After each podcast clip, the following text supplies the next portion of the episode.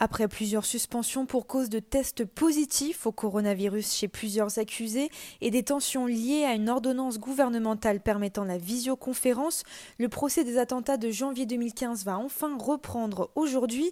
En début de semaine, le président de la Cour d'assises spéciale Régis Dejorna avait annoncé aux avocats que l'état de santé du principal accusé Aliriza Polat était désormais compatible avec sa présence à l'audience.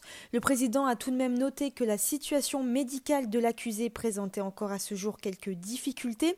Alors avec un calendrier judiciaire qui a été bouleversé depuis un mois, cette semaine sera consacrée aux plaidoiries des parties civiles.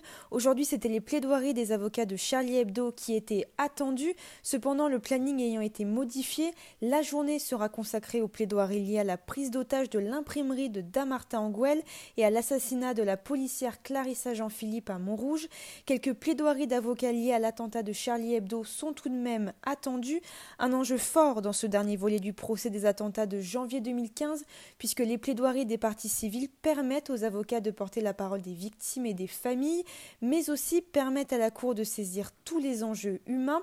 Après les plaidoiries des parties civiles, les dix prochains jours seront consacrés au réquisitoire des avocats généraux, aux plaidoiries de la défense et à la parole aux accusés. Le délibéré sera attendu le 16 décembre.